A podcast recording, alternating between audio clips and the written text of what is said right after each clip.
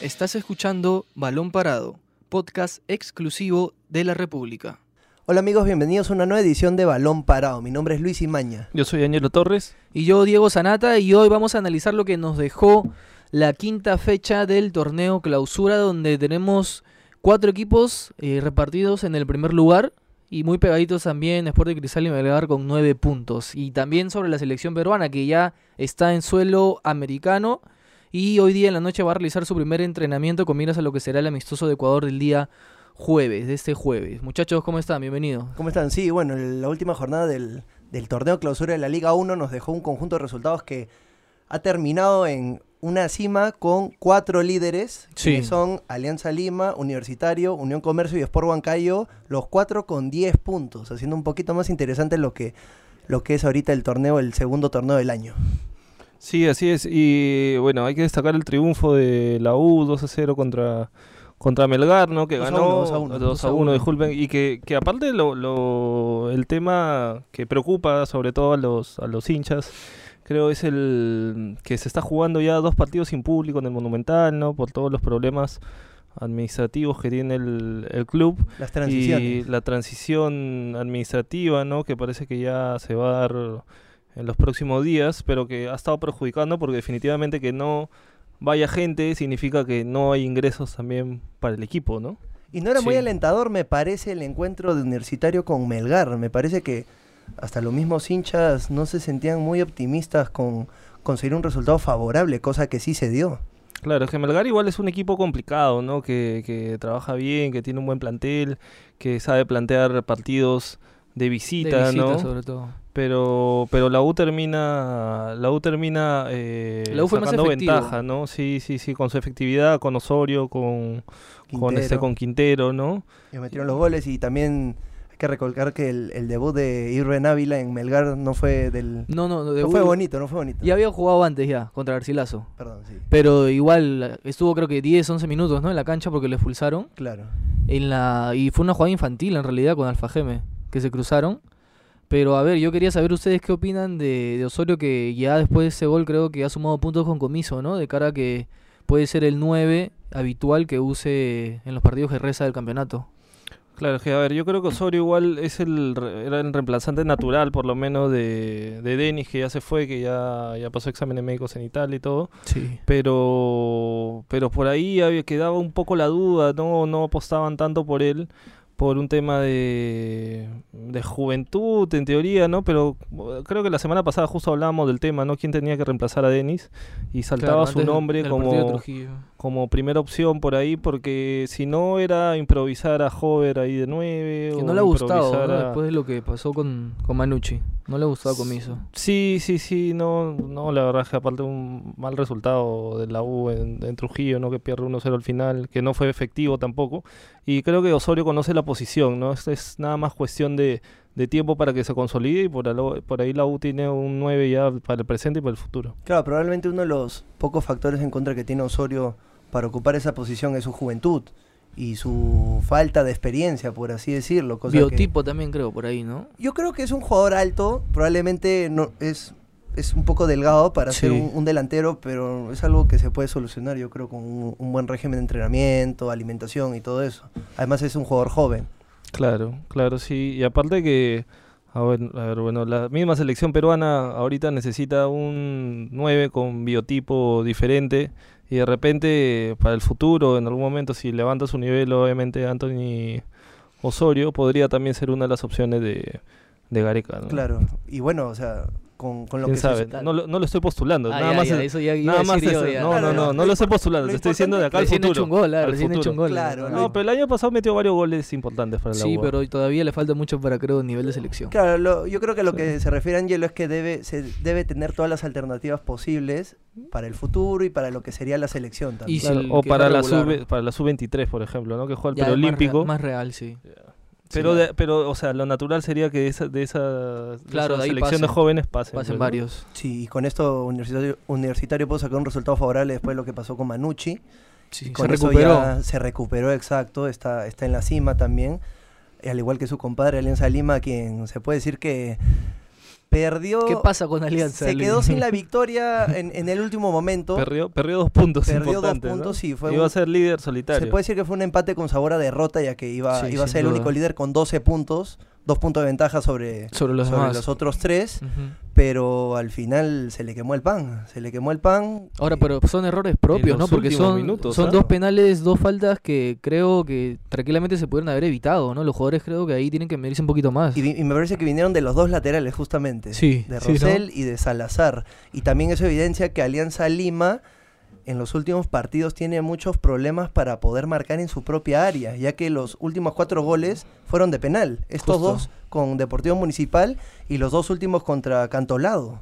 Claro. Eso es algo que Pablo Bengoechea tiene que corregir urgentemente. que ganaron 3 a 2 en, en Matute, ¿no? Eh, sí, sí, sí, ese es un buen punto, ¿no? Este, Luis, están cometiendo algunas faltas, o sea, los problemas defensivos continúan. Y a, a mí, no sé, igual me queda dudas un poco en el último penal, ¿ah? ¿O ustedes creen No, que para mí sí, los dos, fue claro. Para mí- para mí sí fue Sí. penal. ¿Sí? Sí fue penal. Y, y No también es, se ve... no es un movimiento natural, no. no, No, está no muy estirado el brazo. Yo creo que está demasiado separado el brazo, a Sí, mi parecer. A mi sí. parecer. Y claro, por ejemplo, con Cantolado se dio la, la chance de, de contar con Kevin Quevedo que metió tres goles. Claro. Pero Alianza Lima tiene que fortalecer esa defensa porque no importa cuántos goles metas, si te meten la misma cantidad o más, es lo mismo.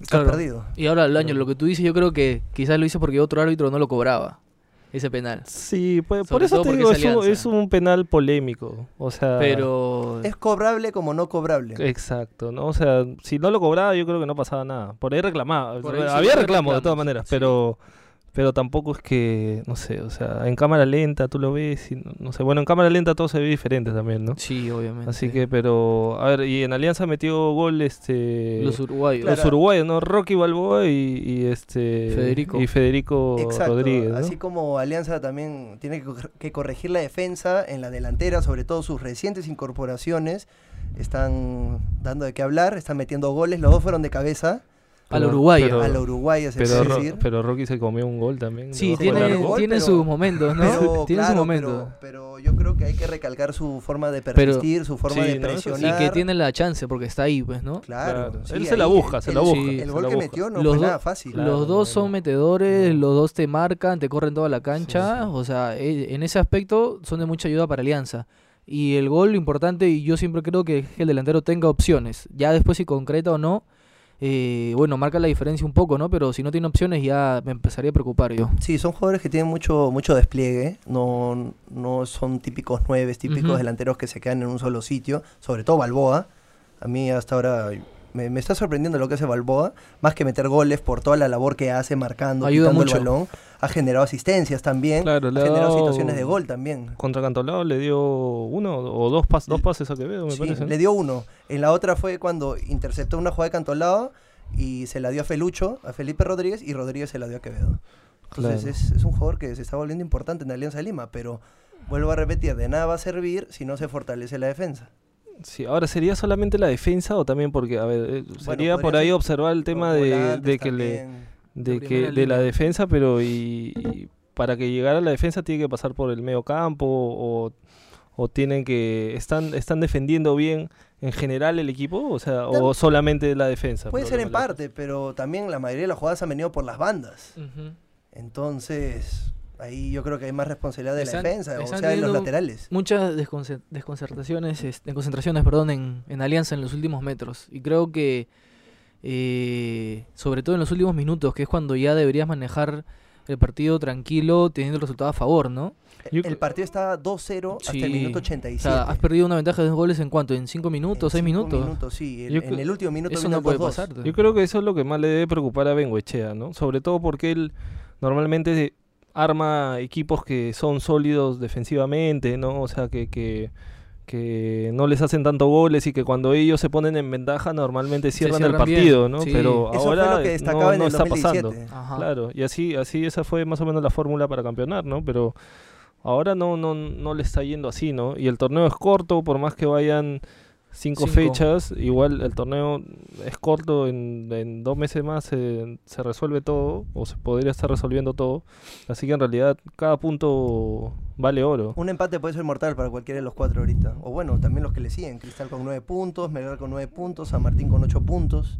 Entonces tienen que sumar de a tres o tratar de. Sí, porque mira, entre el primero y el décimo hay solamente tres puntos. De diferencia. Sí, o sea, Cristal, Melgar, San Martín, Binacional, Manucci y hasta Ayacucho están a tres puntos. Así que en realidad la tabla está bien pegada.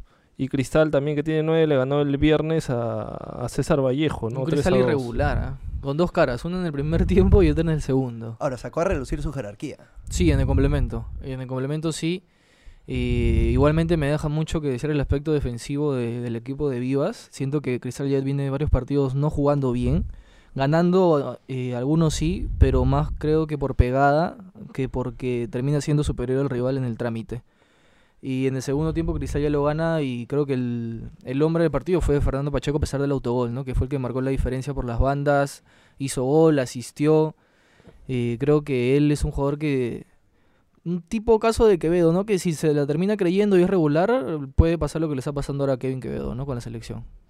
Claro, ahora a- al técnico, a yo le diría que deje de pelearse, ya, o sea, que se deje de Todos, pelear, creo, que, todos. que deje de dar sus conferencias este Mostrando videos de los mostrando árbitros. videos. vamos a trabajar vamos, preocúpese por el equipo por lo que hace El- el, el- Todos la reclaman eso, creo. Claro, parece que quisiera convencer a los demás con palabras cuando la mejor forma es actuando. Claro, tu, tu equipo va a hablar por ti, es la, es la mejor manera de, de que el técnico se puede defender, ¿no? O sea, las palabras al final quedan ahí, ¿no? Pero, pero Cristal va a ser un reflejo de, de él siempre. Ahora, también es difícil poder igualar lo que se hizo el año pasado. Estamos hablando de entrenadores distintos, algunas bajas. Otros Entonces, jugadores. a veces la, la hinchada, la- los fanáticos de Cristal tienen unas expectativas, por así decirlo, más altas de los que se puede cumplir ahora. Entonces, yo creo que un poco de paciencia hay que tener. Alianza, eh, perdón, Cristal aún tiene chances de, de poder pelear la cima, de poder conseguir Sí, sí. clausura y poder pelear por un tiene cupo buen, y tiene buen el plantel, campeonato sobre nacional. todo, ¿no? Y tiene buen plantel, no, no, no es un plantel corto, tenemos a Christopher González, por ejemplo, también tenemos a Pacheco, que a pesar de ser joven ya tiene mucha experiencia, ha estado, Sí, en ha primera. estado dos temporadas, me parece, en primera, ya siendo continuo, ha estado en las selecciones este, menores, tenemos a Cazulo, tenemos a Patricio Álvarez, arquero de la selección, entonces ahí yo creo que hay material, pero a veces es complicado porque la pasión de un hincha es quiere que, que se vuelva a repetir lo que se hizo en otras temporadas y no, no siempre se va a dar igual. Claro, sí. no, eh, de- bueno, cada temporada, cada temporada es diferente, ¿no? Es imposible pedir repetir, sobre todo con los cambios que tuvo Cristal también a principio de año, ¿no? Y más bien pasemos ya al tema de la selección, A ver. que ya está en, en- en Estados Unidos Sí. Y hoy entrena en la noche en, en Nueva York, ¿no? En el complejo del Red, de Red Bull, que Sí. va, van, a, van a tener el primer entrenamiento ya probablemente con el plantel casi completo, Casi ¿no? completo. Hay que recordar que el, el- el lugar donde van a entrenar del Red Bull es en Nueva York, pero el estadio del Red Bull es en Nueva Jersey. Nueva donde se va a llevar a cabo el partido Sí. con Ecuador. Que eso está sí. a dos horas, ¿no? Está a dos horas más o menos en carro, así que no. Eh, bueno, en Estados Unidos no es considerado tan lejos. Claro. Que no lo creas. No, sí, sí, sí. En Estados Unidos hay unos viajes que son larguísimos, ¿no? Sí, sí, pero las autopistas facilitan ese, esa transición, así que no hay mucho problema. Claro, entonces la, la selección, a ver, ya se, hoy día Ricardo Gareca va a tener el primer entrenamiento ya prácticamente con el plantel completo, con Jordi Reina, con Raúl Ruiz Díaz, con los jugadores del extranjero, Con los ¿no? También está. Sí. va a llegar Advíncula, todos los convocados eh, para, para este amistoso, estos amistosos contra Ecuador y contra Brasil la próxima semana, ¿no? Pero hay que ver también qué, qué opciones por ahí, sobre todo en el ataque. Yo creo que la, principal pregunta es en el ataque quién va a reemplazar a Guerrero, ¿no? ¿Cómo, cómo se va a idear una nueva idea de, de ataque sin, sin el capitán y sin el princi- principal referente, ¿no? Ahora, Gareca va a tener un dolor de cabeza, ya que las dos posibles opciones para jugar de nueve son Jordi Reina y Raúl Ruiz Díaz, y ambos vienen metiendo goles, pero a montones. Ruiz Díaz metió gol el día de ayer, me parece. Ruiz- este, Jordi Reina también la última fecha, entonces vienen con la mecha prendida. No creo que va a ser muy fácil para, para Gareca elegir entre uno, en uno, entre uno de ellos dos. Probablemente Sí. hasta podría ponerlos a los dos, quién sabe. Yo me animaría a decir que Ruiz Díaz tiene cierta ventaja con respecto a Reina por a nivel de selección y por gusto también de Gareca. Tiene más tiempo. Pero de que los Tiene dos sí, tiempo. pero lo que los dos están con un gran presente, eso sí es irrefutable, ¿no? Los dos vienen de marcar. Ahora, la selección con los dos en la cancha tienen que jugar algo diferente ya que con Pablo Guerrero, ¿no? Y hay que también ver ahí quiénes van a ser sus acompañantes. Y uno de los que se habla mucho es de Cristian Cueva, que ha... Que viene sin ritmo. Viene sin ritmo, no juega desde la Copa América junto a Carlos Zambrano. Son los dos únicos jugadores de esa, de esa Copa América que no juegan ni un solo minuto que en sus respectivos equipos. Y Cueva ha hablado hoy día con un medio un medio nacional. Viene a mostrar una nueva imagen en estos últimos Sí. días. Y ha hecho mea culpa justamente sobre eso de del cómo se le vio en la imagen que dio él después de la Copa América en las mini vacaciones que tuvo, que en verdad dejó mucho que desear y reconoció que estuvo mal su comportamiento, pero de igual manera eh, brindó las disculpas del caso sobre todo a los niños. Y a ver, les digo una, les leo cierta parte de, la entrevista, dijo lo extrafutbolístico con respecto al, al diálogo con Gareca. Ya está conversado y no solo con el profesor Gareca, sino con la familia. Ahora uno mismo debe darse cuenta que uno tiene que madurar y que en la vida todos cometemos errores. Pido disculpas por la situación que pasé, pero lo que no me gusta es la mala intención de algunos periodistas. Nunca me he nunca me ha gustado ciertos comentarios. Lo he tomado de quien viene. En algún momento me los voy a cruzar y se los voy a decir todo con respeto. Un poco también chiquita. a la defensiva, ¿no? Por ciertos comentarios que, bueno, y obviamente no le iban a caer nada bien a él, ¿no? Claro. Yo creo que a Pero- nadie le cae bien cuando hablan mal de uno Sí. mismo, se tengan o no tengan la razón. Ahora, yo creo que la- el primer paso para este cambio ha sido lo que se dio en la, en la semana pasada, cuando ya se había reincorporado Cueva a los entrenamientos de Santos, habían dado un día libre al equipo. Y como se pudo apreciar en redes, apareció un video, unas fotos de Cristian Cueva entrenando. Que fue algo que se le criticó cuando se acabó la Copa América, cómo veíamos a, a sus Claro. otros compañeros Guerrero y Trauco, a pesar de, de que estaban este, disputando algunos torneos, ¿por qué Cueva no hizo eso? Yo creo que ya está demostrando que quiere llegar a un nivel óptimo, quiere llegar bien a la selección y también quiere estar bajo la consideración de Jorge Sampaoli para esta temporada. Sí, claro. Aparte que la semana pasada hablábamos igual si es que la selección le hace bien a Cueva o, o Cueva le hace bien a la selección. En este caso, en este momento en específico, yo creo que Gareca también lo convoca porque porque sabe, es uno de sus jugadores fetiche, por así decirlo, incluso, ¿no? Es el que uno de los que más tiene minutos con, con Gareca en, la- en- Sí. en la selección. Y es un jugador que es diferente, ¿no? O sea, puede, puede hacer en cualquier momento eh, una jugada que te define un partido, Es un jugador pero talentoso. muy talentoso, pero tiene que, que mostrar más regularidad y sobre todo el tema de actitud que también ha hablado Gareca, ¿no? O sea, posibilidades puede tener durante un tiempo, pero pero igual, o sea, la, la confianza no es algo que, que va a estar eh, siempre, Siempre. eterna, ¿no? O se sea, puede perder. Exacto.